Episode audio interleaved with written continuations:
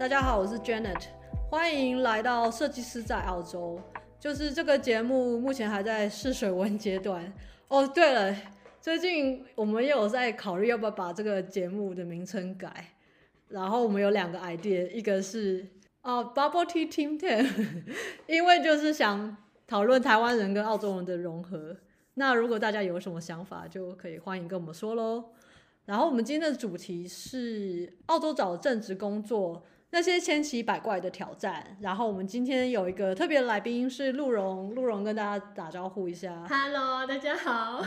好，欢迎鹿茸。然后我找鹿茸的原因是，鹿茸也在我们设计师社团。然后我发现他的 YouTube 的时候，我非常的惊讶，因为他非常的 organized，就是非常的细心。他把他一百二十封投的履历，就是很细节的记录下来。我真的从来没有遇过这么。比我 OCD 的人没有，我其实也没有很 OCD。我觉得他实在是太可怕了，也很激励人，也让我觉得说，当有人很努力的准备的时候，一定是有回报。他在一百二十封的履历之下，呃，是在我找我找了五十天，是不是？对，我找五十天。那你那时候得了得到多少个面试？我拿到十一个面试，然后最后的 offers 五个 offer，五个 offer，对对。然后鹿茸也，呃，你你可以先自我介绍，就是你来澳洲多久？你来为什么会来澳洲？好，大家好，我叫鹿茸，我来澳洲今天应该算是第十个月吧，就是刚满十个月。哦、我来这里主要是读 master，我读 digital media。嗯、然后我介绍一下我之前的背景好了，我本身是工业设计系毕业的，然后我在台湾有工作快两年的时间，是做 graphic design 跟 video editor。那我来这边也是做 graphic design 相关的，不过我主要是在画讨生图，比较不同的领域一点。嗯嗯。可是你也是来念书，但是在念念书的时候你也找到工作就对了。对对，我觉得这是我一个非常幸运的地方，所以等一下可以跟大家分享我是怎么做到的。对，这也是我找鹿茸的原因，因为很很少有在念书也可以同时工作的人。嗯，就是很多人都是等毕业的时候才开始找。所以我觉得鹿茸的经验，所以可以大家可以好好学习，因为早点找到工作，你进澳洲职场也会比较容易一点。对，我最近有发现一点，因为我之前有参加一个 workshop，嗯，前几天参加一个 workshop 里，然后我发现大家不是没工作，就以学生来说，不然就是都是 casual 或是 part time，嗯，就比较少会有 full time，然后也是 full time 学生的人存同时存在，所以我后来才发现，哎，原来我的经验是比较少见的。也蛮惊讶的，对对，我才发现你可能就是呃，大家不是这边学生就应该有 full time 工作吗？对，对，对，那时候想说，哎、欸，应该可以这样试试看，才发现，哎、欸，好像很难哎，好像可能比较少。还有一个原因是因为你刚好现在遇到那个疫情之后，可以让你有 full time 的工作啊。对，可是我们七月一号就没了。呃，但是其实能找到，我其实觉得能至少找到 casual 跟 part time 都已经算很好，嗯、因为。很多人对学生是有很多限制的，没错。那我们就先讲一下我们今天会聊的大纲内容。好的，今天的大纲内容就是我们会先聊分享找工作前跟过程遇到的挑战。找工作前，陆荣可能会聊一些他短时间准备 LinkedIn 作品集跟履历，还有当学生的身份的窘境。找工作的过程会聊比较多是语言上，还有履历。投履历的形式跟真正面试的过程遇到的挑战，最后我们也会给正在找工作的人的最后的建议。虽然我觉得有的时候好像有些人我们聊这就找工作，总是在老聊这个，但是我们希望今天的内容是比较不一样的，就是不要。我从压力很大，不知道会讲出一样不一样的东西。别人就是啊，鹿茸又在分享那些我早就知道的事情。对，可恶，留言告诉我们，如果我讲的都是你知道的话，所以我们会尽量让鹿茸就是去分享更特别的东西。哦，好，没问题。OK，那我们就开始吧。就是你要不要先分享，比如说你找工作之前遇到的哪些挑战，或者是你开始怎么开始准备？嗯，我在找之前，我的状态其实是从嗯，我我去美国找我姐，然后过来，然后当时就是很天真想说，哎、欸，我应该是可以好好的准备三个月，然后好好的把自己作品集弄好，什么都把它 organize，但是没有。人就是很懒嘛，呃，拖延症，对，拖延到爆。然后到后来，我是到澳洲，然后开始学习，都已经真正开始之后，我就发现情况真的很不妙，物价真的比我想象中高超级多。嗯，所以我开始在算哦，如果我到什么时候没有找到工作，我是真的会出事，就是我真的要去求我爸妈汇钱给我的那种。Uh... 但因为我我没有他们的 support 嘛，我现在是先目前靠自己，所以就有一个非常严重的意识感。所以当时我的时间就只有一个月，我要把 CV 啊、什么 resume 啊、作品集啊全部都做出来。哦、uh...，我是完全没有作品集的人，因为我之前。嗯，毕业学校毕业的时候，我就立志我不要再当设计师了，设计师太累了，哦、所以我从头我就完全没有做过所谓的作品集。嗯，所以当时我是全部都是零的状况下，我就开始做这所有的一切。所以我当时我记得，我就是去网络上搜寻所有。可以搜寻到的资讯，然后全部把它们都放在什么 PPT 里面，然后开始浏览，然后去、嗯、去开始去画架构啊，然后去开始去生整个所有的 structure，我要怎么做，然后开始设 deadline。那我在作品集有用特别的一个方式是，是我真的是不讲求完整的，因为我、okay, 对我现在是真的有、嗯，因为我是真的有时间上很严重的限制，对，所以我就是就开始思考，假设今天我是 HR。那我要怎么样在最快速的时间内看到这个人的亮点？嗯，所以我我就是把所有的作品都做成那叫什么 mark up 的状态。呃，你是说就是模拟图？哦，OK。对，我就全部都做模拟图，然后就把它做的很漂亮，然后看起来很好看的感觉。哦，我懂。对，可是我不是像一般人做作品，就什么封面啊，然后你会开始解释啊，什么 why 啊，然后怎么做的啊，然后解释一堆，然后一堆什么草稿什么，然后做了非常久。我没有做那些，就我觉得不行。如果我做完那个的话，我真的会饿死。所以我就全部做一系列，像一个 landing page 的感觉。哦，那对我其实觉得你讲这一点还蛮好，因为我自己也会犯那个错。我现在的作品集就是很多细节，然后我也是，我一直知道我不应该那样做，因为就像你说，HR 其实只想要就是在几秒钟之内就看到你的突出点，就是 highlight 这样之类的。我所以我就觉得你这个。就是方法是非常好的，就是有点像是时间紧迫也，也也让你觉得说你只能这样子策略的去做你的作品集。对，但是其实它是对的，我一直都觉得它是对的。哦，是这样吗？我正想问你问题是，不需要把作品集做的很细节吗？呃，解释为何而做。对，我就像因为我是 UX designer，我们也是这样子。我是听一个在 Google 上班的女生，她就讲说，作品集你就是应该只只要 highlight。还有突出你的特色，嗯，比如说你哪一些产业的经验啊，或者是说哪些专案跟你要找的工作室有关，嗯，那他说你不用所有都写的密密麻麻之类，像我就是这样，因为我是个非常错误的示范，嗯，然后我就花了很多的时间，嗯，但是就是像你说的，因为其实第一关是给 HR 看，他就是要看重点。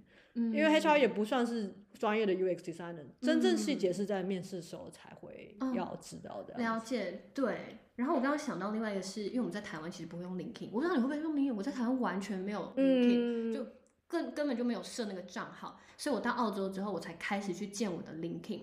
所以我是连什么 LinkedIn 的一些制作概念、嗯、那些背景的知识，你该要怎么去打造你自己的 LinkedIn profile，我都不太知道。对，所以我那时候是看一个 YouTube，好像叫小林吧，小林说，他有讲，呃、他有讲到 LinkedIn 上怎么做的。然后我对 LinkedIn 一个特别的印象就是，我当时也是假设我今天是 HR，嗯，如果我点开来这个人的 profile，我第一眼就会看到他的头贴嘛，跟他的那个 cover，嗯，所以我就是把那个 cover。设计成他一看到就知道我会什么技能，他不用再往下开始滑，然后去看那些一堆字。当然那堆字也很重要，所以我就从 cover 开始设计。呃，我我适合的 title 有什么？当然你的 profile picture 要有有形象一点，然后要把那个什么 I'm I'm watching 什么 looking for job 打开。对对对对，对。然后下面的 description，因为我们设计人都会有所谓的连接，连到作品集或是连到你的 video channel 什么的，那些全部都是要很。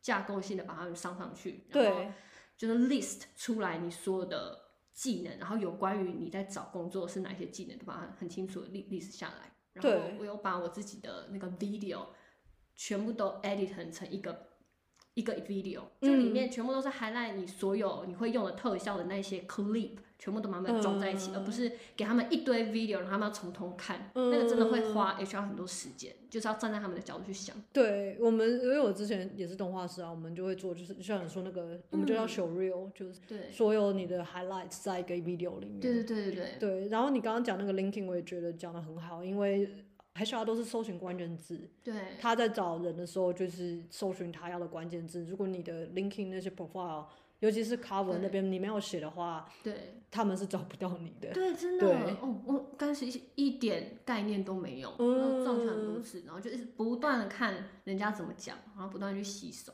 所以在、嗯、我大概只花一个月就把这些东西弄出来。那时候其实我我还蛮没有自信的，因为我觉得。但是他们是在情急之下生出来的东西，应该不会有太好的结果吧？但后来就还是顺流找到工作，然后回头看发现，哦，其实不同的情境下，你做的 resume 的策略就会不一样。对，而且我觉得你应该是蛮厉害的，马上抓到重点。对啊，我觉得很因为如果你没有抓到重点，嗯、就像你说一个月其实。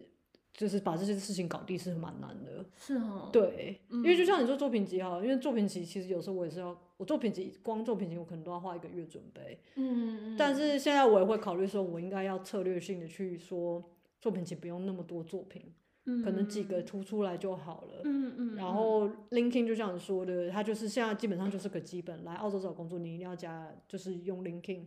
然后我不知道你有没有 LinkedIn 去加一些那个 recruiters，嗯嗯嗯，对，就是很多人刚开始就说哦，我很讨厌那个就是猎人头，但是其实，呃，你越多机会，其实你你你只会越多面试而已，所以大家也不用害怕，嗯、你你不找工作的时候就把它 turn off 就关掉就好了。对对对，没错，我那时候是直接去找猎人头，然后去看他 post 什么东西，他们缺什么，然后就直接去讯息他说这个我有兴趣。嗯，然后开始介绍我为什么我为什么适合这个工作。对对对，主动找他们，我也蛮常跟大家说，就是 HR 就是猎人头只会越高兴你找他，不会越觉得你烦。啊、增加业绩。对啊，所以就是大家就脸皮厚，就丢个讯息也没关系。没错，你今天讲那个脸皮厚，我就想到，因为我的 resume 也不是。呃，一步到位的，我其实修过非常多次，嗯、所以我当时就拿着我的 resume 去学校的一些求职中心，都会有免费的服务，嗯、就是不断丢给人家看，就是啊、哦，有时候我会觉得很不舒服，因为人就是要面对自己的弱点的时候，就显得特别的，嗯，特别的呃爱面子啊，自尊心，但那些全部都必须放开，在你找工作的时候，所以就不断给人家看我的什么 cover letter 写的怎么样啊，然后 CV 写怎么样啊，然后人家讲什么，你就是。啊，就听就对。没错，我懂，就是像你说，当你在深渊里面，你要找工作，你就说面面子已经不是不是问题了，就是不要顾面子，你就是要大胆的去问，虽然会很多打击，可是你只会越改越好。因为连我刚来的时候，我觉得履历是真的蛮难写的，因为你就是要会，就是要写重点，那重点你要会就是写好，不然你漏漏等其实。HR 也不会想看这样子，没错没错，真的，刚刚我们一直讲到一个就是换位，你必须真的要把你自己的眼睛换成 HR 的眼睛，你看你你看这个东西，你可以有办法看几秒，一堆字一坨，然后没有 structure 化的话，你会想看吗？对，真的是问自己这个问题，去 review 你的 resume，不然就是给别人看。就像你说的换位，然后你要看对方怎么能看到你的重点，嗯，因为我觉得我蛮常遇到。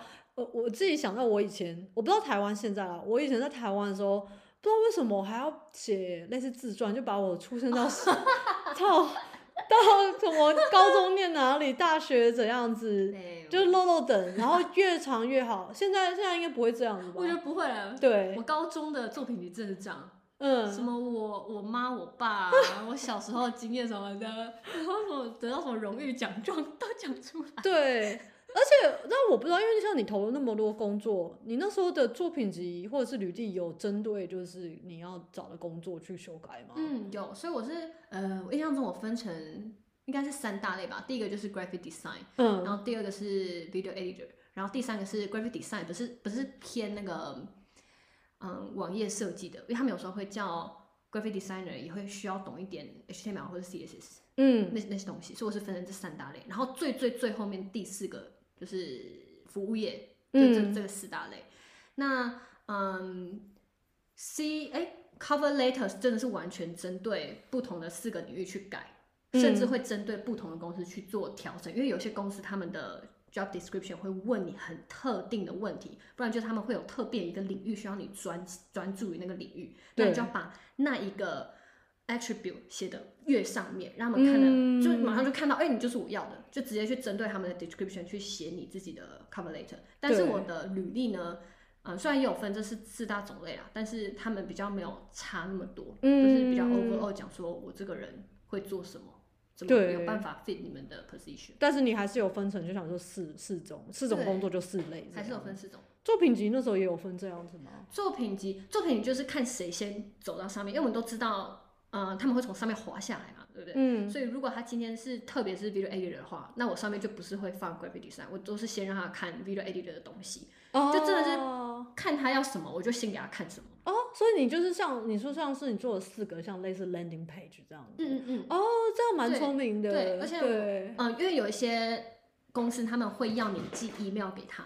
所以寄 email 那个 format，你我就是我也要想过，他们从上面看下来的时候，我要先让他们看到什么，嗯、就是什么连接啊，然后谁要摆第一个啊，然后最后要把你自己的，嗯，那叫什么作品集做成 PDF 的形式嘛，也让他非常轻易的就点开，他就可以马上看到，他不要让他再去你的自己的网页里面点，然后点点，就是你要去算他的动作会有几个，哦、你要让他非常快的速度，直接可以看完你这个，了解你这个人是谁。我之前就因为像我的工作 UX designer 嘛，然后我跟很多就是在准备 UX 设计，就是 UX 设计师的作品集，就是讲说，嗯，你要考虑，就是你要考虑谁是看你的使用者嘛，对，对，比如说你的网站，你一定要是那个手机 mobile friendly，你不要就是给一个就是我手机看不看的字小小的，对。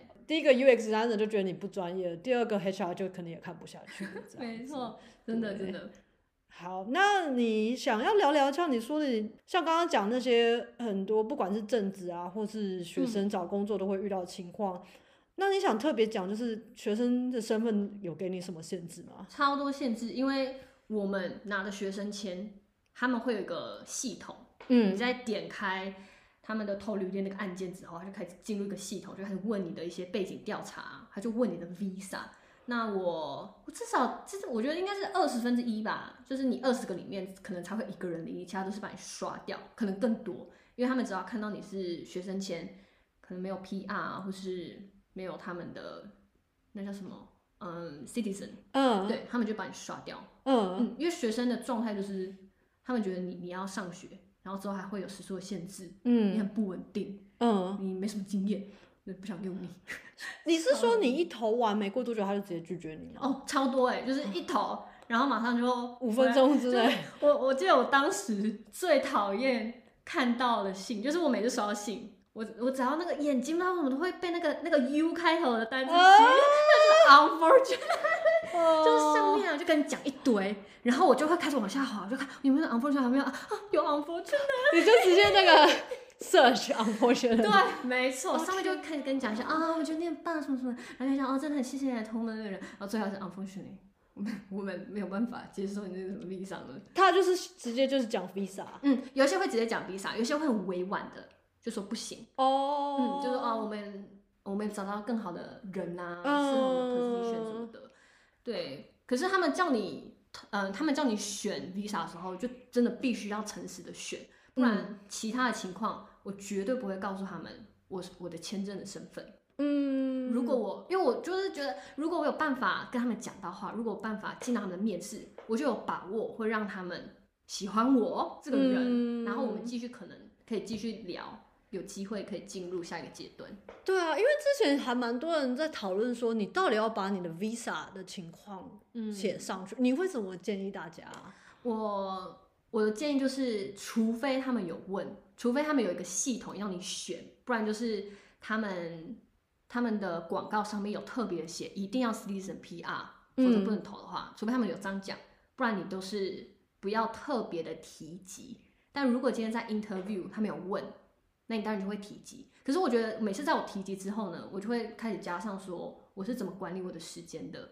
那虽然我现在有这些限制，但我的工作效率会长什么样子？嗯，就是要给他们一些 idea，说如果我今天 hire 你，你来我们公司会有什么样的情况？那你要给我这些 guarantee，说你不会让你这些限制成为我们的限制。嗯，我懂，我懂。就像你讲，你你当然有学生证签的限制，但是你也要说服人家说你为什么可以做这个 full time，因为你毕毕竟投这个工作嘛。对，嗯，你不要就是呃，我我投了，呃，再说吧，这样。对，没错。对方也不不敢用你，是。对，我面试这么多间，不管是电话，也还没有那么多家，其实我跟他说十个亿嘛，就面试这些经验里面，真的非常多人都会问我，我是怎么 balance 我的学业跟我的。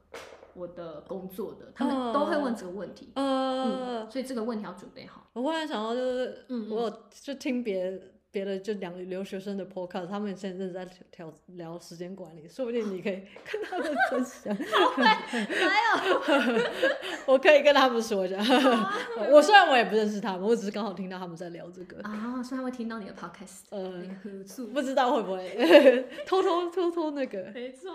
好，那刚刚聊了蛮多找工作之前的挑战，嗯、你觉得我们可以开始聊，就是你找工作过程吗？好啊，好好，应该很多精彩的。长的。好，OK，那你先所有的你想讲就讲，我们就看我们聊怎么样。好啊，那首先第一个呢，印象最深刻的就是语言，嗯、语言的障碍真的是啊，那种留学学子啊，不管是就非母语者，一定会经历的一个过程。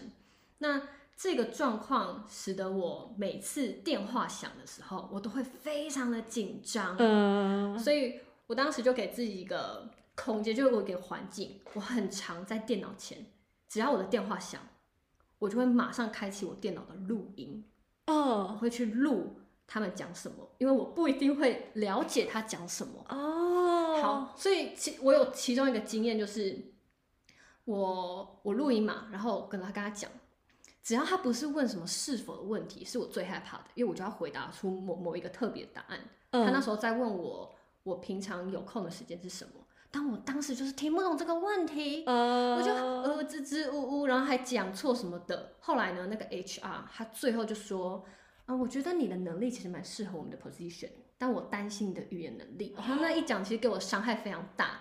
我觉得哦，他已经意识到我有这个问题，的确我有这个问题。所以，我其实，在整个过程当中，语言障碍一直是我一个很大的阴影跟门槛。嗯，但是不知道，我觉得有时候你一定要看人家嘴巴讲话，你才会知道在讲什么。还有时候那个电话，那温柔不清楚。电话有时候真的很容易听不清楚。啊、每次接电话，我的我的手都都会那个指甲都会整个掐进我的肉里面，哦、我才会觉得我自己听得比较懂。所以我有录音嘛，嗯，他们每次跟我讲完之后，我就会再去听那个录音一次，然后去写下他们说过什么啊，然后我哪边有可能有听不懂，或是。什么不明白的地方？嗯，不过，嗯，我都会在电话里面跟他们讲说，可不可以给我一个 email reference？哦，嗯，对，对请他们寄 email 给我。就我们刚才讲过一些话，嗯、因为我还是听得懂一些重点嘛。对，面试时间啊，那些重要性的东西我会听得懂，只是有一些中间在前面，尤其是我突然想到，因为是他们打电话给的时候，在自我介绍的时候。呃，到底是哪一间？哦，你还不知道是哪一间打给你？我想，到底是哪一间？那时候真的真的快吐血，因为我自己有做一个嗯、呃、找工作的一个 list 嘛，就把我所有找过找过那个一百二十个全部都写下来。所以他们每次打电话给电话给我的时候，我就会马上去进去我的那个 list 里面，还要去搜寻。对，他们那个啊猛烈的澳洲腔，真的让我非常的痛苦。哎、欸，我觉得其实，但是我真的觉得。我邀你来是对的，因为实在是没有人会像你一样把所有的电话录下来，我我也不会。哦，真的吗？但是我真的觉得这是非常好练习，因为就像你说有语言障碍的人，就像电话电话 interview 其实是最难的。哦，我我我没有提说，因为我刚开始找工作，其实我去上英文课去找怎么练习面试。嗯。然后我们那时候也有电话面试，然后电话面试是我第一个被 fail 的，哦、因为因为我第一个听不懂，我也回答不好，因为电话就是声音有就是就听不清楚嘛，就像我说你有看不到那个人，你就会特别紧张，嗯、对，所以我觉得你的方法非常好，我真的觉得，因为因为语言障碍一定是不止。现在你未来还是会遇到，英、嗯、英文就是你只能多练习，你多听，嗯、那那后来你这样子录下来多听之后，你觉得有什么样的改善？还是有改善，不过我觉得很好笑的是跟大家插播一下，因为我在准备这个 podcast，其实我有回去听我所有面试的一些录音，嗯，然后我现在听我发现，哎、欸，我有一些回答都鸡同鸭讲，为什么？为什么？因为我我听的就是现在录取我那家公司，欸，他们怎么会录取我？大家可以跟大家分享，我觉得他们录取我的关键是什么？但我现在回去听，就完全可以看到自己的进步，因为我现在马上就听得懂了。可是我可以马上 identify 我当时根本就听不懂。嗯，然后还有另外重点就是，你听不懂的时候，你真的不要装懂哎、欸，真的不要装懂，你就听不懂。因为我听不懂的时候，我会先 silence 一阵子，然后也没有一阵子啊，就大概几秒，然后我会开始 repeat 他们的问题，去确认他讲的是不是跟我想的一样，就宁愿去确认，宁愿去试出你，哎，我好像你听不太懂哎，但也不要装懂，然后讲出一个完全。他们不没有在问你的答案，因为真的是大忌。对，那真的会很尴尬，嗯、因为如果旁边听懂的人就会知道你在装。对对对，没错没错，而且这完全会削弱你的专业度。对，这很危险。其实其实我觉得有一个小撇步，嗯、就是你可以说，呃，音讯不好，所以你可不可以再讲一遍？I can't hear you clear. Can you say it again？就是其实因为有的时候连连我可能来的比较久。有的时候真的就是那个电话声音很雾，你就听不清楚。超雾的。或者是不管是不是语言障碍，但是有可能是只是电话声音不清楚。嗯。其实大家都能理解，我觉得是很好，就是是没关系，你就是再问一次，一定要问这样子，不知道就要问。因为就算你现在装了，假设你之后真的去他们家工作，你还是会被发现。就就你你总比你嗯你装总比你早一点诚实。对你会比较好。对，而且我觉得之后你工作的时候，你听不懂也是要也可以问。对，这就是一个你刚开始这样练习之后，你久了你就会习惯去问。嗯嗯、你觉得发现不懂就问，大家大家也不会觉得怎么样。嗯、因为或另外一个换位思考就是，有的时候连我们讲中文，有些人可能讲的比较快，你听不清楚，你会说，哎，你可以再讲一次嘛？其实我觉得。就是大家就把它它想成成这样，不要觉得说啊，我因为我英文不好啊，我听不清楚，好像是我笨，对，不是不是，你就把它当成这样也没关系。没错，你刚刚不是有讲到说那个音讯不好，可以讲一下吗？那张照我有试过，结果真的很惨。他就我有时候在想说，哎、欸，奇怪，为什么有一些人问了一个问题之后，然后人家请他再问一次，他不会换句话说？那时候一个 呃猎人头，他就是不懂换句话说，他是一个比较老的妇人。然后每次我问他，我再问一次的时候，他都是完全会 repeat 他刚才所说的，然后我还是听不懂。所以最后就是我前面讲的，他最后就说，嗯，我怀疑你的语言能力会成为我们之间的一个障碍。啊，对啊，没错，真的。但是我真的觉得你把它录下来再听，这点我自己都蛮佩服，因为我从来没有这样做过。但是我能想象，那一定能帮助你很多。嗯，这我真的每次都回去复习，就要下一个面试之前再去回去上一个他是怎么讲的，然后嗯，我可以怎么回答这样子。嗯，好啊，那你还有遇到什么其他的挑战？应该很多，对，我们慢慢来讲。超多的。嗯，再就是我们我们找设计嘛，他们会要我们做测验，不是每一个都会啦，嗯、但我五个里面我至少有做过，哎，一那个三四个吧。嗯，所以。嗯，我每次面试完之后，他们会出一个测验。我、嗯、我的感觉就是，我要越快做完越好。啊，你是说带回家做测验，还是就直接在公司测验？嗯，我有去公司的，然后有带回家的。嗯，但他们的流程就是可能，嗯，phone interview 完，啊、嗯，我先讲第一个好了，我直接去他们公司做，对然后做做出他们要的东西。然后另外一个就是 interview 线上。然后也是线上给你呃 assessment，然后回你自己有空的时间做。但我就想说，如果我今天是他们，我当然会希望我越快得到那个 feedback，越快得到这个 assessment 的嗯成果越好。Oh. 他们就觉得我速度越快，我我很厉害，所以我都要在很短的时间内做出来。像我其中有一个测验，就是要 InDesign 去画药厂的一个包装，嗯，但我其实根本不会用 InDesign，我那 InDesign 都是之前就是呃看看一些 tutorial 然后就结束的那种，我根本没有实际用过，一直觉得 InDesign 不是我会会的一个东西，但他们就是要用 InDesign，所以我那时候也是一个晚上，我就去学 InDesign 怎么用，然后去求求助于朋友，然后就把所有东西都弄出来，因为他们给我两个包装设计，嗯，妈呀，然后另外一个我觉得另外一个比较难是嗯一个婚礼的。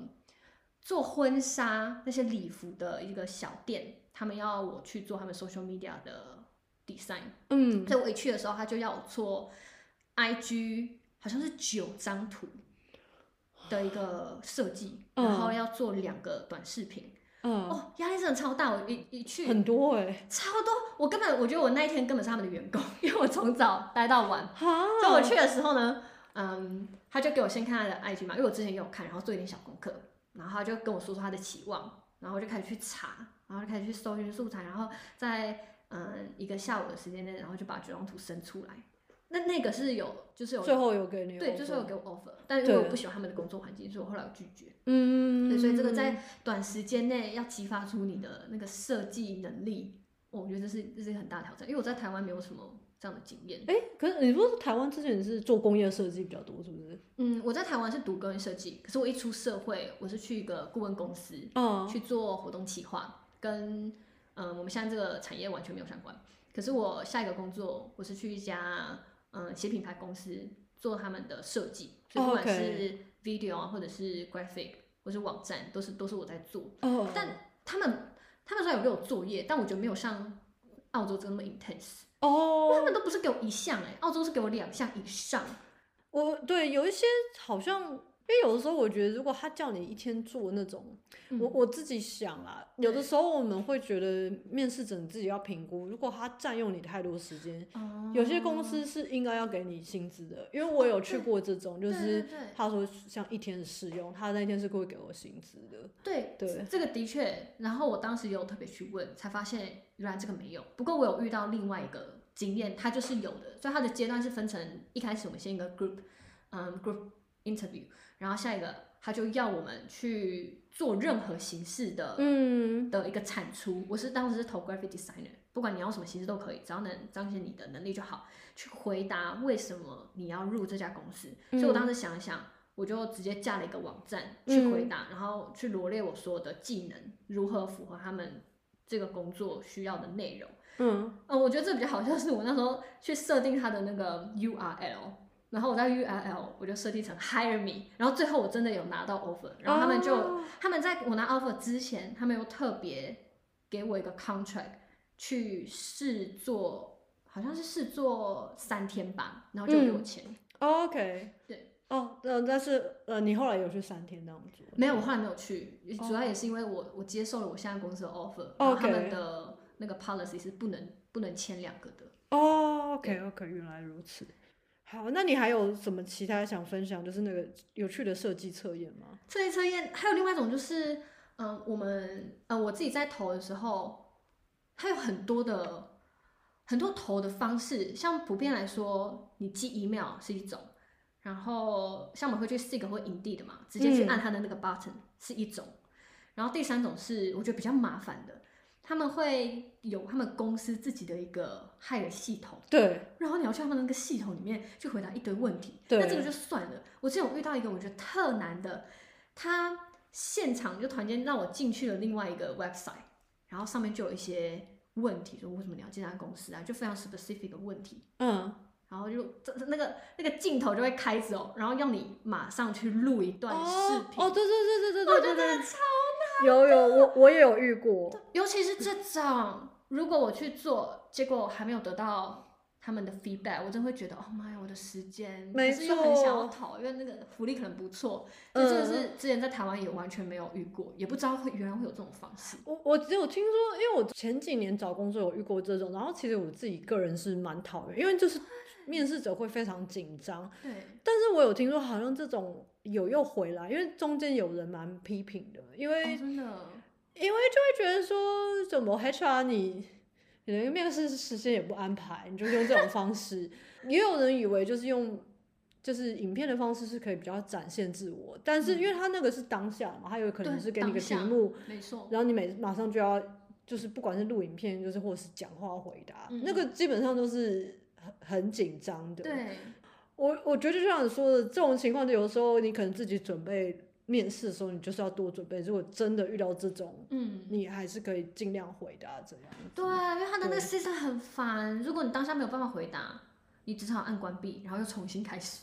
就你要在，哦、你你要先准备好，然后之后你要再重新再全部填一堆资料，然后再开始那个录音。那你可以把那个题目都偷偷写下来。啊、对，我就这样，因为那个工作是我真的很想要，所以我是特别去写一些 script，就啊我要怎么回答这个问题。我现在还有三个问题，就越来越深的问题，哦、然后后来就把它全部录完，结果最后还是没有给我任何回应。真假的，好麻烦哦！哎，对啊，我石沉大海。对啊，那种 其实真的，我觉得大家找工，澳洲找工作真的没那么容易，因为除了就是写履历那些，真正的面试还给你这种 video interview，就是自己当下要录的。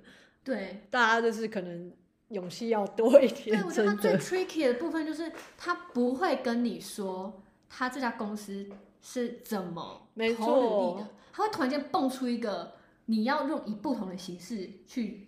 去投他们的履历，嗯，就完全在你你的预期之外，就很麻烦。不过我也是觉得说，大家可以勇敢的去问 HR，嗯，就是不要怕，因为当你真的，呃，现在你刚刚讲那个可能是投履历，嗯，当中还没有拿到面试 offer 吗？呃，还没有开始面试吗？对，还没。像我们可能假如，我今天拿到面试的时候，我们所有都会问 HR 非常仔细说，呃，面试过程你一定要问。哦他不问是他就是是，他应该要有责任要跟你说。哦，对对对，嗯，就是这样子，你要准备也比较好。所以那个面试之前他这样子，其实我我可能就是也可以去质疑他们。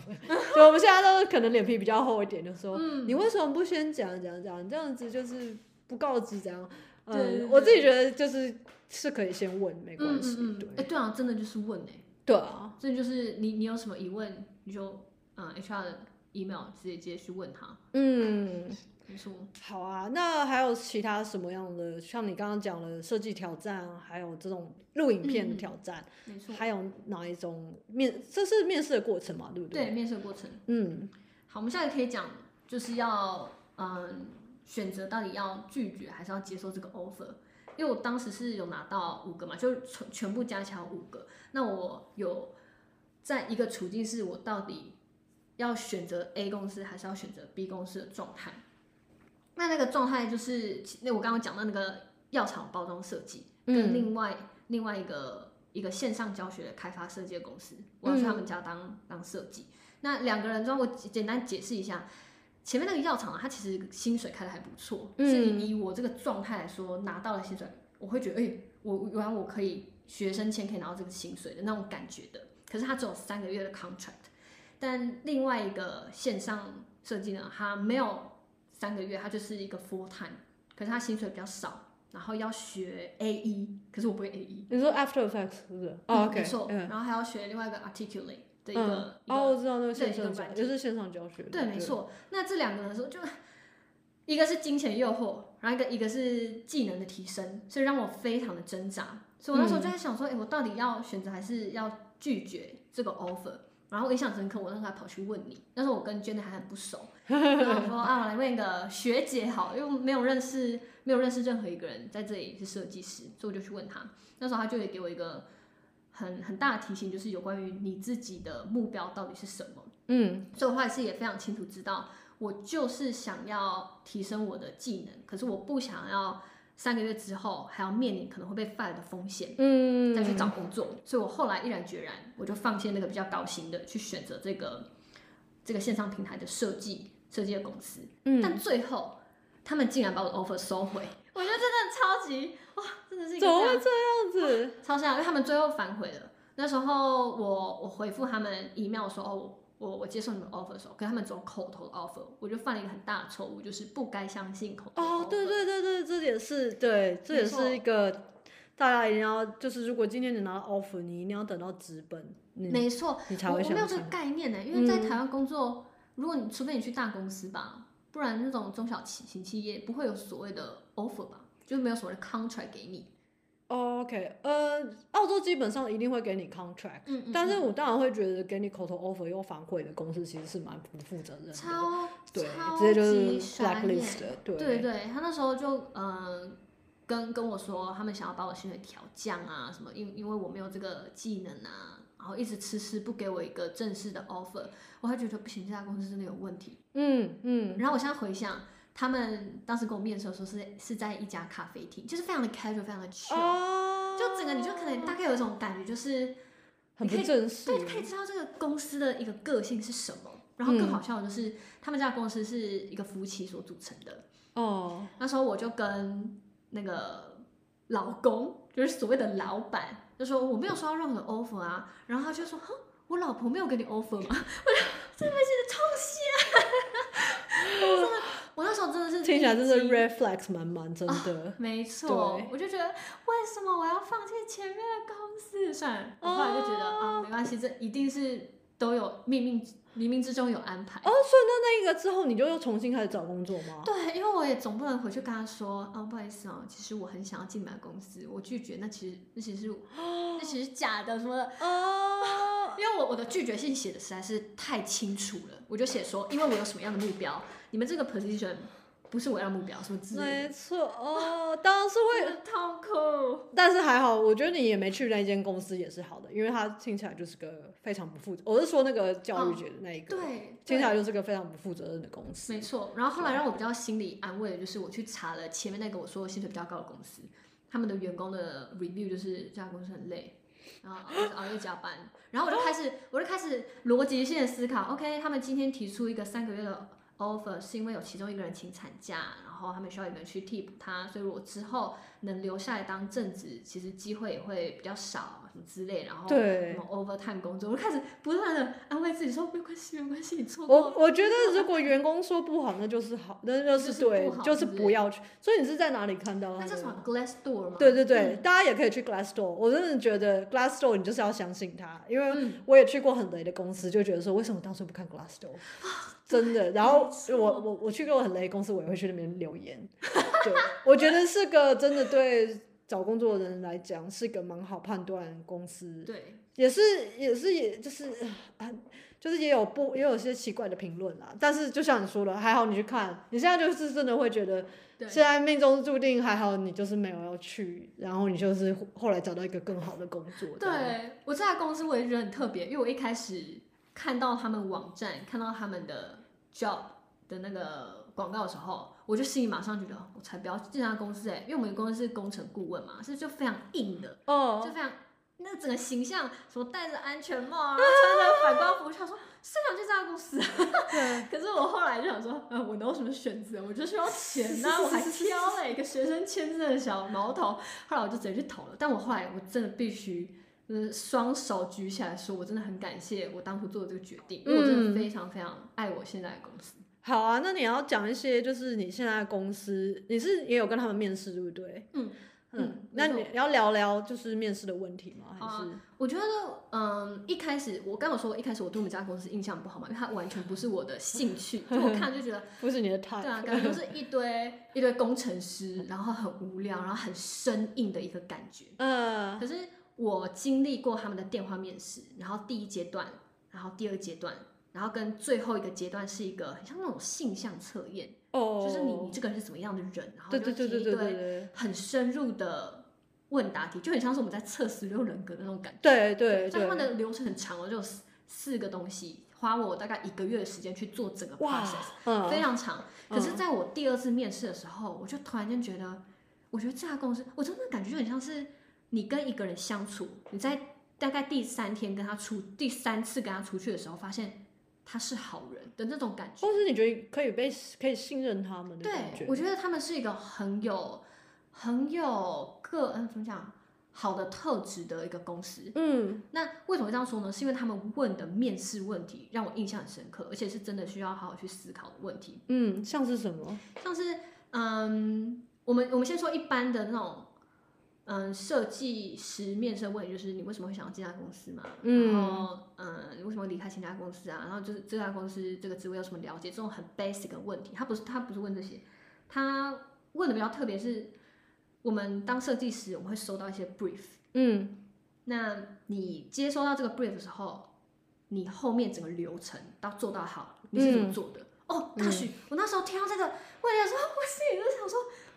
怎么回答啊？就脑海瞬间闪过一堆。Uh. 可是刚好我当时的 master degree 我在学那个设计思考，嗯，所以这设计思考它就有五个流程吧。第一个就是同理心，然后定义、发想、跟原型、跟测试。嗯，所以我就用这整个流程来回答这个问题。嗯、我先对，对，我就举，我就马上举一个真实的例子。哦，这个跟大家讲一下，就是我们在回答问题的时候，一定要用实际的例子，没错，去解释你的技能。解释、嗯、去回答他们的问题，所以我就提出一个真真的的 client，然后说我是怎么同理他的问题，然后去跟他一起问，我去问他一堆 interview 问题，然后定义出他真正核心的需求是什么，然后开始发想我要以怎么用设计的角度去解决他的问题，然后做出一个 prototype，做出一个嗯还不是完整的，假设是网站好了，就一个给他一个 framework，然后去测试他他所想要打的 TA，他们能不能了解这整个网站所要表达的内容。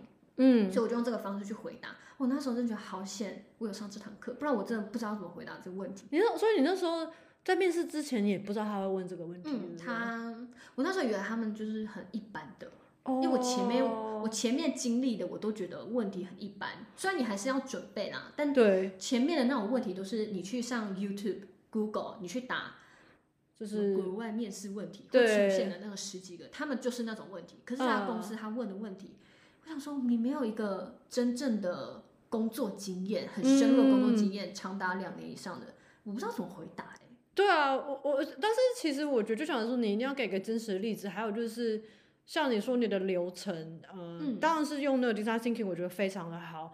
不过就是如果没有人用 design thinking 的方式的时候，就是也要蛮了解自己工作的方式。嗯、对，没错。我觉得他是想看你这个人在做工作的时候。有没有自己的处？你处理方式有没有是有组织的，而不是随便乱来的？对对对。因为他有时候有可能会也想知道你的时间管理，还有你面对问题的时候跟同事相处，你会怎么去解决？嗯嗯。所以或者是说，教你看到，就像说你看到一个 brief，对，其实就像你说，你用 design thinking 是很好，因为 design thinking 有时候是看到一个问题嘛，一个 problem，你怎么去用 design thinking 去。哦，分析啊，或者是扩散啊，嗯、然后再收敛这样子。对对对，我所以我觉得还好，你就像你说高，但是就是会觉得说，对，这就这就是你不管你念书的时候有没有遇到，或是你在准备面试的时候，你要去深入，也要深入了解自己，嗯、就是你怎么处理问题这个。嗯，没错，因为就算今天一个人他在职场工作三年多，但如果他每天就只是朝九晚五去工作，嗯、他没有真正去思考。他在做事的时候，他的方法到底是什么？他没有去实际的，呃，视觉化他自己。像我们刚刚直接讲到什么同理低嘛，就是很明显的一个 framework。嗯，他不知道，我就不知道怎么回答这个问题。就然后我知道我怎么做工作的，但是我不知道要怎么解释。没错，我我，我之前有一个面试，是我现在的公司，嗯，他那时候就是指定我要讲一个 case study，但是他 case study 的前面几个 slide 他要我讲。我的过程是怎么样？然后那时候我就觉得还蛮好，因为像你刚刚说那个设计思考就是 double diamond 嘛。嗯嗯。但是我真正开始工作的时候，其实有时候也不能，也不会是 double diamond。对对对。我就有觉得，那时候我就给他看那个流程，那时候其实他们就能了解说啊，你的工作其实是还是实际的工作经验，因为其实工作经验的时候，有的时候不会完全。照理想的去走，对，那就表，而且还有你能清楚的知道，原来你的过程是这个样子，嗯嗯嗯，呃，因为总比你解释不出来好，对，所以我觉得这点大家也也要去想清楚，说，因为你在工作的时候，不是就东西来了你就做，嗯，你要，可能这一点我不知道跟台湾工作的思考方式有没有不太一样。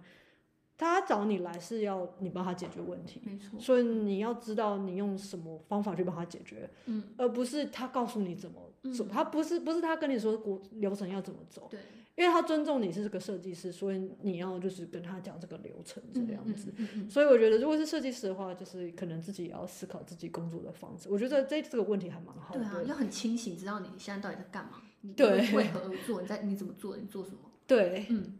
没错，那下一个我印象深刻的就是他问我要举一个你的客户成功被你思考方式影响的例子。哦哇，这还蛮难的耶。对啊，我那时候听到我还连他讲什么都听不懂，我还请他再讲 讲第二次，什么东西？可是我觉得整个过程最酷的地方，因为我回去听嘛，我觉得最酷的地方就是我还真的能在五秒之内去抓回我以前经验的一个例子。所以我，我我觉得这个使用到一个很大的技巧，就是你要把你过去的所有经验全部都故事化，嗯，全部把它变成一个故事，然后那些故事呢是可以连接这个公司它要求的技能的。因为你当你在讲这个故事的时候，你要透过这个故事的阐述，实际的例子去告诉对方你你会做什么，你怎么做的，嗯，那你做出来成果是什么，然后客户他的反应是什么，让他很清楚的知道哦，你可以带来什么样的价值。那时候他问我这个问题的时候。我也是想到我过去一个经验，是我们，嗯，我我那不是一个工作经验，那是一个 project，我们毕业设计，我们跟屏东县政府合作，然后去帮莲雾农去解决他们的问题。所以面对那些农夫，他们其实非常 stubborn，他们根本不想要什么大学生来，然后又走、呃、什么之类的。然后我就开始跟他讲讲说，这些人他们本来是多么不想要跟我们这些大学生用设计合作，去帮他们 promote 他们的脸物。呃、那我们后来是怎么样去说服他们，怎么样去感动他们的？对，他们就想，那他们就想听这个。呃，我觉得这很好，因为其实我觉得有时候有些人会误解说，我要讲我工作的呃经验，很多人以为是要讲成功，就是说很顺利的。嗯、但是其实很多人喜欢听的是。你有很困难的开始，你后来怎么解决？嗯，因为这就是故事的魅力，你知道吗？就是什么英雄旅程。其实我觉得大家在准备呃你面试的一些例子的时候，你可以尽量想你在工作时候都遇到了很多的问题。就是你怎么化解这个困难，而不是讲说今天哦有个案子来啦，嗯，大家都喜欢我的想法啊，顺顺利利那种，你就觉得说没什么，那种电视剧你也不会想看。对对，或者是说，呃，工作没有这么简单。对，我们是要一个会能就是面对问题的人，而不是什么事情都很顺利这样子。尤其是当你你接收到 HR 给你的问题的时候，你必须要去思考他那个问题背后他到底在问你什么。哦，对对，他到底是想要知道你。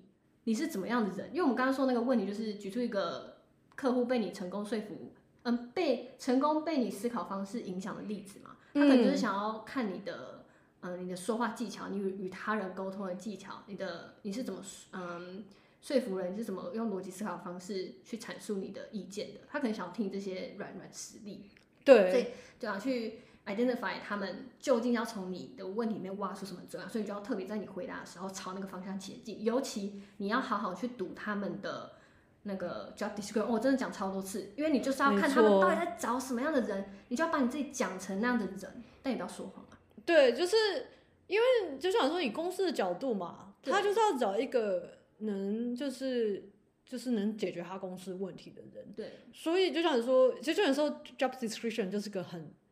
很重要的东西就是，你不要就是像你说，你准备一个履历或是作品集，就是啊，我就是这个人，这是我我的人生经验，嗯、然后去投那个公司。对，因为那个公司他干嘛？他他要知道你可不可以做他的工作，嗯、所以他要跟你的重点，而不是就是我把我的自传 都贴上去这样子。对对，所所以所以你刚刚说就是，对我还蛮喜欢，就是他就像是你回答这个问题的时候。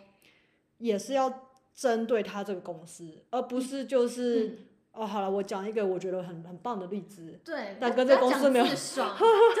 对，我刚刚突然想到，就是我嗯、呃，我们有时候会去查 HR 他的背景嘛。嗯。你也可以特别去看你能收集到多少资讯，不管是 HR 资讯，呃，面试你的人资讯啊，这个公司的资讯，特别去讲你觉得他们会有共鸣的，嗯，那共鸣的东西，去嗯，把你的故事内容可以去感动他们。去去猜他们可能会在这家公司会有什么样的经历，嗯，去挖掘你自己有什么样的经历，跟他们很相像去讲，因为，嗯，他们真的会需要先喜欢这个人，你才有机会进入到下下一个阶段。对我，我不知道你有没有这种想法，因为我常常会跟别人说，呃，你有时候公司工作被拒绝，或者是说你，呃，你在找工作的时候，你要他们在找，并不是说要找最厉害的人啊。嗯，他们是在找适合他们的人，哦、对，没错，因为我觉得蛮多人有这个误区，他们就会觉得说，哦，都我技能这么强，怎样怎样怎样，为什么我没有上？嗯嗯，嗯，呃，可是你的文化 culture fit，就像你说那个你的现在这个公司，他最后那个性向测验，基本上他就是要看，他可能今天在找这个人的时候，他们是缺了某种个性的人，或者某种技能的人，呃，我要找到类似这个。呃，我我要的技能跟个性的人，我才觉得他可以进我们的公司。嗯嗯嗯。我不知道你会有没有这种经验？有一些公司，他在最后一个阶段是会邀请他们的同事一起来面试。哦，对，你有遇过遇到过吗？有有，我之前去一个澳洲有一个很有名的睡衣品牌哦，叫什么乌迪哦还是什么，我有点忘了。我那时候去他们的面试，他们也是直接请同事同事进来一起一起面试。那时候就感觉他们是想要让我去体验整个工作环境，我有没有办法跟他们合得来？没错，没错，对。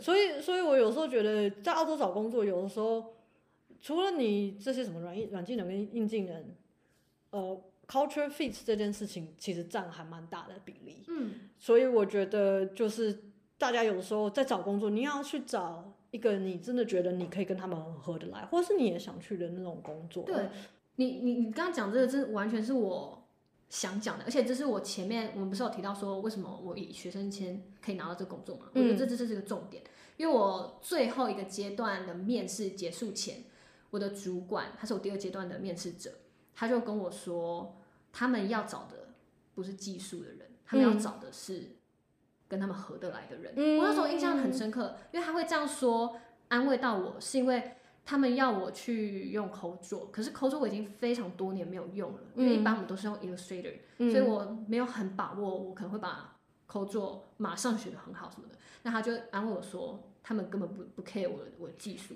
技术到位就好了。可是他们在找的是。态度对的人，因为他们觉得那个很难找，那个最难找。对，因为我觉得说非常重团队合作。嗯，就是我不知道你面试有没有遇到这个问题，他很多都会问，就是 Are you a team player？就是 How do you work with your team？对，就是基本上你就一定要说你是个 team player，因为他就是会觉得说团队合作才能发挥最大的效益。对，那你如果就是跟他们团队不合，嗯。你你可能会造成别人的困扰。对，即即使你技术很强，或者是因为团队合作也包括沟通能力嘛。对。那如果你就是不跟他 culture 不 fit 的话，还有一点就是，我觉得 culture 这件事情，像说你说合不合得来，他也很蛮 care 你跟公司同事的 social 近，嗯，就是。可能下班啦，不一定下班啦，或者是公司有活动的时候，你可能跟他怎么处得来这样子。嗯，你现在突然让我想到，嗯，我去雪梨跟我同事见面的时候，那时候其中一个 senior graphic coordinators，他是面试我第一阶段的人，那时候一直很好奇，我拿学生签到底为什么会录取我？嗯，所以我就直接就问他这个问题，因为我我从 HR 口中有听到面试这个人的人很多。可是为什么他们最后用我？后来那个 senior 啊、uh, graphic designer 他就回答我说，因为 HR 很喜欢你，嗯，所以就马上知道哦，是真的是因为他们喜欢我这个人。所以你刚才讲那个 culture 嘛，我们在面试之前，其实我们有一个小小 small talk，大家要面试走到还没有一起进来的时候，他们就要跟他们，他们就想要跟我聊天，所以我那时候也是直接很开心，跟他们随便乱聊，根本不是聊找工作相关的，就随便聊，然后大家也开心。Uh, 我觉得就是那个 moment，他们觉得。你很好相处，没错，你适合我们。对，我觉得这是我找到工作很大的关键。我蛮多有都是这种经验。我永远记得我澳洲的算是第一个正职的时候，嗯、那个公我那第一个公司很喜欢咖啡，然后我那时候是直接去他们公司面试嘛，嗯，然后他们就泡了一杯咖啡给我喝，然后我们在面试的时候到最后，然后要结束的时候，我说，哎。哦，可以让我喝完这杯咖啡，然后喝完就走了。然后他就说啊，那种感觉超好，因为知道这个人喜欢咖啡。哦，是这样。对，就是我觉得那种有一些小的东西，你是可以，就是可以赢得他们的喜欢，也不是故意的，你也是很自然的做自己。因为我还有另外的面试是，他们也是很重，就是公司的 social culture 嘛，他就说。你有没有就可以分享公司的 social culture 经验？然后我说哦，我在前一间公司，就是因为我们很多人喜欢喝茶，然后我们就会有固定的 tea time，然后我们就会带茶，然后嗯，可能下午三点大家一起围在一起喝茶，然后大家有邀请的人，然后他就说，哎，我们公司有人就是大家喜欢喝茶这样子。然后我进了那间公司以后，大家也是会固定时间，我们有个 tea channel 这样子，然后大家说呃要不要喝茶，然后我们就是会可能有时候十点聚集在。那个 kitchen 就是一起喝茶，然后大家会带茶这样，因为我觉得他们觉得公司舒服的一起工作，或者说开心的一起工作还蛮重要的，嗯嗯嗯，所以这一点就是会跟可能我不知道台湾的工作可能类似的，就是会差蛮多，就澳洲还蛮重这个 culture fit，因为有一些公司，澳洲公司它也是会希望你是。嗯，比较积极的人啊，或者是说比较 relax 一点啊，或者是它也会这个 culture fit 也包含是，如果我们工作很忙，你能不能适应？嗯嗯，就是他也是这种 culture。嗯哼。那有些人就是我不喜欢，有些人喜欢挑战，我说哦我喜欢这样子嘞。所以在面试的时候，其实呃就想说 HR 就光 HR 为什么会 HR 也蛮重要。你你给他的印象好不好？这也这也是很重要的。对对对，虽然我们以学生签，不管是现在找工作，你可能投了一百封，然后也被拒绝了很多封，这种情况非常显然。但你真的要相信，只要你有办法挤进去 interview，有办法让 HR 喜欢你，你就是有办法拿到工作。嗯，那时候就保持这个信念。虽然我被刷了好几百封，但每次进到，因为我的那个进到 interview 跟成功的比例真的超级高哎、欸，我我应该只有被拒绝两家而已。嗯，然后有一家我好像没算进去。对，但重点来说就是，你就是有办法挤进去面试，你就有办法拿到工作。我我的我的经验是这样跟我讲。嗯。对，那你要聊聊，就是陆荣想聊聊说，就是当你的履历石沉大海的时候，收到一些 unfortunate 性的心态调试。就是对啊，完全必经路程，就是必须先给大家打一个强心剂，就是你投，你一定会有一个一段时间，就是为什么都那么安静，就你的 inbox 跟你的手机。嗯手机打电话来也只是诈骗，就说还有这这段时间，所以说我是从嗯大概投到第大概二十封，我才意识到原来这么难得到回应啊！他就他就算拒绝你，他也不会给你回应，就是一、嗯、一一一片安静。那我觉得最重要的心态调试，就是你要好好的去正视到底出了什么问题，嗯、因为没有回应，绝对就是你的履历。可能有问题，如果你你今天量多的话，嗯，你可能才会找到一些你可能比较适合，但他们因为你的履历没有表达很清楚你的你的技能嘛，他们可能把你 drop 掉，所以你要去好好修改你的履历。这是我发现我改变这个状态的一个要点，就是我开始去修正我的履历，所以我大概修了五次吧，就每、嗯、每次修拿给别人看，然后自己再 evaluate 一次，然后到。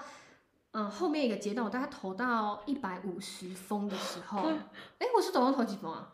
哎、欸，你是说一百二十封？一百二十封，一百五十封，乱讲。我在投到八十几封，就嗯，过了一半又多一点的时候，我突然间有一个感觉，就是我快要找到工作了，就那个感觉，我觉得很奇妙哎、欸，就是它会有一种那种很心中很确定的感觉。嗯，虽然我那时候手中没有拿到任何的 offer，但当时的状况是。嗯，interview 的趴数变很高，他才会投给你 interview。Oh. 那时候就有一个很确很确定的感觉，我可能快要找到了。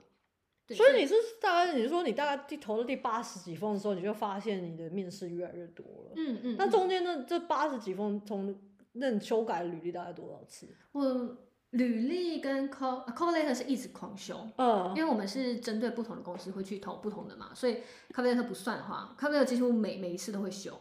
然后履历我都会改五次，我记得我是改四五次左右，嗯、然后去对去看里面到底就是到底人家到底看不清楚特征哪一点，所以我最后履历就变得很比较重点化。我们我们有一种就是说法，或者说有一个技巧，嗯、就是后来啊，后来可能像我我来澳洲工作蛮久了嘛，然后找工作的时候，嗯，我们都会说先把你不喜欢的最。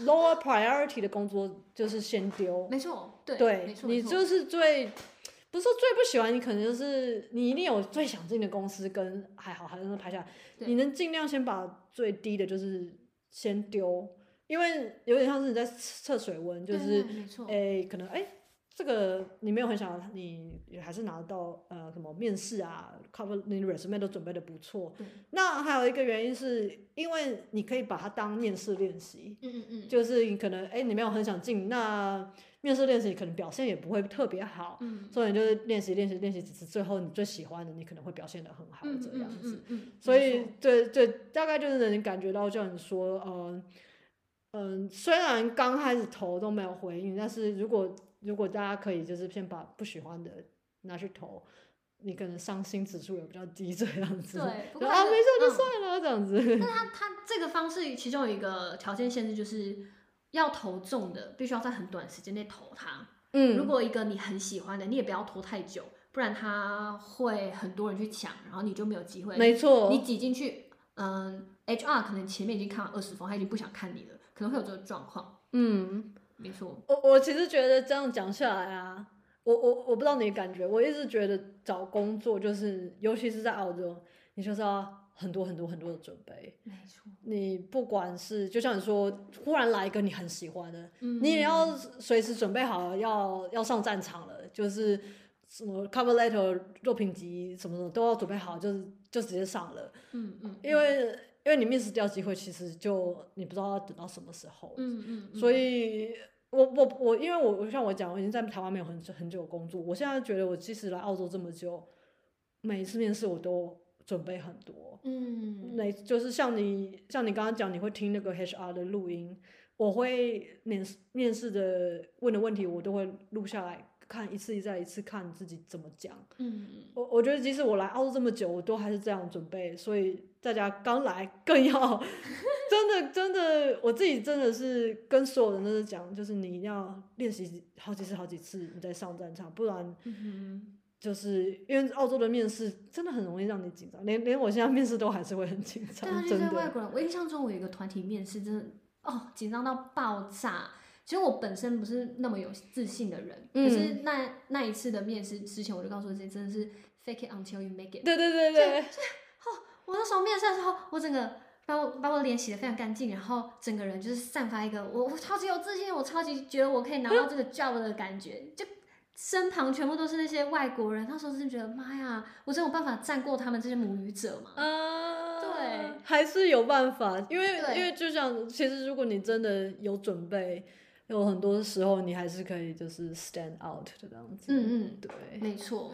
好啊，那我们要现在来总结，就是给正在找工作人的最后的建议吗？好啊，好啊。那我第一个还是想讲那种陈腔滥调的一个建议，就是你的目标真的是太重要，你要非常确定知道自己到底在找什么。我印象深刻。一个故事就是《爱丽丝梦游仙境》。嗯，《爱丽丝梦游仙境》，爱丽丝她走到一个岔路的时候，那个那叫什么猫啊？那个呃，那个紫色那个猫，对对对，好，就叫它嗯百变猫。他就问爱丽丝问你，就说你要去哪里？然后爱丽丝就跟他说我不知道，她不知道去哪。嗯、然后那猫咪就跟他说，那你其实走哪一条都没有差别。那这个套用到我们找工作这件事情，就是。你今天到底要找什么样工作？你其实也不知道，你就是脑中大概有个模糊的印象。嗯，所以你现在选 A 公司跟 B 公司都没差。嗯、那为什么会讲目标设定有多重要？就是这可以帮助你在抉择的时候，让你非常的清楚，知道你到底要怎么选择。那我举个两个例子，就是第一个，就是有关于嗯停损点哈。假设你一直找不到工作的时候，你会知道你还可以找多久，因为你的钱以我的状况嘛，你还可以用多久？你什么时候才可以结束？然后如果找不到，你是不是要放弃，然后去找其他工作？嗯。然后呃，第二个就是我们刚刚讲那个选择工作问题。我今天要找的是要找 full time，我不能找 contract，因为 contract 我会有风险。嗯。我会之后还要再花时间找，那我的课业要怎么办？嗯。所以这样我的 contract 的 job 就要先调到可能是第第二顺或者第三顺位。嗯。那如果我能找到一个 full time，就要摆到比较前面。嗯。所以这这个目标设定有造福一个很大的一个案例，就是我刚刚有说那个团体面试嘛。他们最后有就是有有给我 offer，但我最后没有去呢，嗯、是因为我的目标设定非常明确。第一个，我不要 contract 嘛，嗯，然后第二个是我知道我想要我想要找的是怎么样的公司。那时候他的一个主管给我印象很深刻，是我问他一个问题，我就跟他说：“嗯、你是怎么 balance 你的工作跟你的生活的？”嗯，他就回答我说：“我不觉得，他觉得这是一个很奇怪的问题。”因为他认为工作就是生活。哦，那时候他是一个澳洲人，因为我可以从 interview 的时候感受他是一个就是非常有热情的人，所以我就很好奇，哎，请问他到底工作多久？我那时候有一个很强烈的第六感告诉我，他一定花很多时间在工作。那他是什么 balance 呢？然后就给我这样的回馈，然后我那时候就很直觉的一个反应就是，他肯定会要他的部署 follow 他的脚步。没错。你知道最好笑是什么吗？这是最近发生一个故事。印证了我当时的第六感。嗯，我在一个 workshop 认识一个摄影师，那个摄影师跟我有交换 LinkedIn，嗯，所以我去他的 LinkedIn，竟然看到他前公司就是那一家公司。哦，然后我就很好奇，我想说，诶，待五个月而已，难不成有什么故事吗？所以我就去问他啊，你觉得 Mike 怎么样？Mike 就是那个 manager。嗯，然后他就。超好笑！我那时候还不好意思跟他说为什么我最后没有签那个 contract，因为他有问我你最后怎么没有签。我本来想我跟他说，因为我觉得麦克应该不是我喜欢的主管类型。Uh... 嗯、后来呢，我还没有问嘛，有点不好意思，我就跟他含糊带过。他最后跟我说：“Zipporah，因为我的英文名字，嗯、uh...，你真的不知道你有多幸运。哦、uh... 天哪！他就开始跟我讲他公司有多扯，真的什么、uh... 嗯、不给薪。”嗯，假日工作不给薪就算了啊，天啊，然后早上嗯八点半就。要去工作，然后要开一个很长的会，十一点才开始工作。反正就是讲的，让我觉得，gosh，好像我没有去。还好，哎、欸，我觉得你这个问题真的问的很好，因为像像我这个公司，我就应该问这个问题，因为我的主管也很爱加班，可是我我是不会加班。对我我我觉得就想说，因为你要找你适合的嘛，对不对？就是。我就就想说，你的目标，你要知道你要什么样的工作。嗯嗯嗯。你你可能讲你，如果你很年轻，你想要冲你的工作，就想说你那个像你那个主管，他觉得生活就是工作，你可以你就去这种公司没关系。对。那比如说像我就不太能接受这种还要再加班的工作，但是我可能也有一些。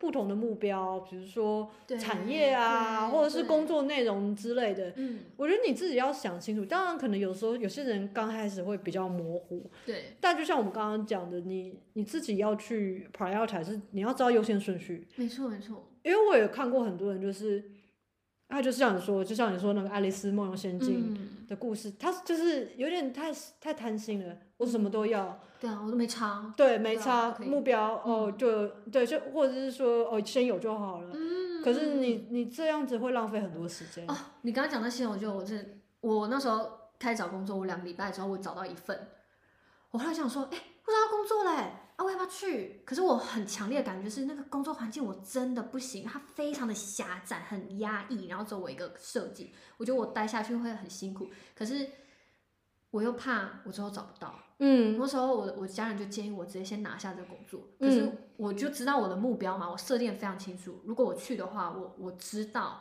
我会削弱我找到真正想要的时间，我会把我的专注力，他会分散我专注力，所以我后来就毅然决然，我就先不要那个工作，因为我知道我的目标，我知道我有什么样的停损点，我知道还可以找多久，就不要放弃。对，其实我觉得像你说停损点，还有就是时时间跟金钱，因为。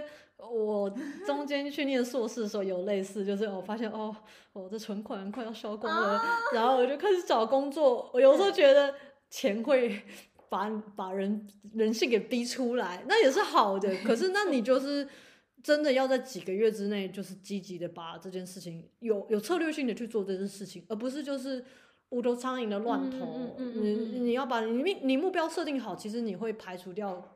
可能那些工作你你你不需要去投，你干嘛要浪费那个时间？所以我真的觉得大家要坐下来好好。你是怎么设定你的目标？你有坐下来好好思考还是？对，我我的 YouTube 影片也有讲我的目标的细节有什么，就只是很清楚的列出来，你想要找什么样的工作设计嘛，然后是什么样的设计，然后薪水落在什么样区间，他们这个公司的产业啊，然后文化啊什么样，然后距离你现在的。位置有多远？那这一切呢？一一堆，你都要列出它的优先顺序，谁是最重要的，然后最不重要的是什么？所以你在选择公司的时候，可能有 offer 或 interview 的时候，你才会知道你你可以怎么做选择。嗯，好，我觉得我们今天聊的也差不多，我们要给大家一个就是总结吗？你要不要来一个总结？我觉得最大的总结，呃，我可以可以套用我所说找到工作的关键，因为我之前在。虽然我在台湾找工作经验没有很多，但我印象深刻就是两者差异，就是自信与不自信。嗯，所以我是一个没有真的没有很没有自信的，有时候我就觉得啊，我知道了，我有那个冒牌者症候群。啊，嗯，很多人都有。对，那个冒牌者症候群，就简单的跟大家分享，就是你其实能力有到十分，但是你给你自己的就只有三分，就总觉得哎、欸，其实。我只是靠运气啊，我我其实没有那么好。嗯、我觉得我在台湾有非常严重的这个问题，所以有时候我在面试的时候，我回答的内容都会觉得，嗯，我现在可能还没有到那么好，但是我会努力的，我会我会学习的。但在这里谁谁跟你谁学习？你在这里是要给公司要产值的，谁跟谁学习？对，这样讲就是在澳洲其实真的完全不通用，因为他。嗯我觉得那个谦虚的个性在澳洲，其实他们是觉得就是等于没自信。对对对、嗯、对，所以刚才所讲的那个自信，不是最最后忠告给大家，就最后总结，就是讲那么多。你来澳洲，就算你是没有自信的，你还是要假装你是有的，因为你真的会在整个过程当中，你会慢慢去吸收那些正能量，所以你会变得。我我其实 觉得，就像我们刚刚讲的目标，嗯、你在设定目标的时候，你要去想自己的优势，因为我也跟很多我的。就是来来澳洲的台湾朋友讲，对，或许可能是我们的教育让我们比较容易没有，台湾人就是比较要求完美，比较谦虚嘛。嗯。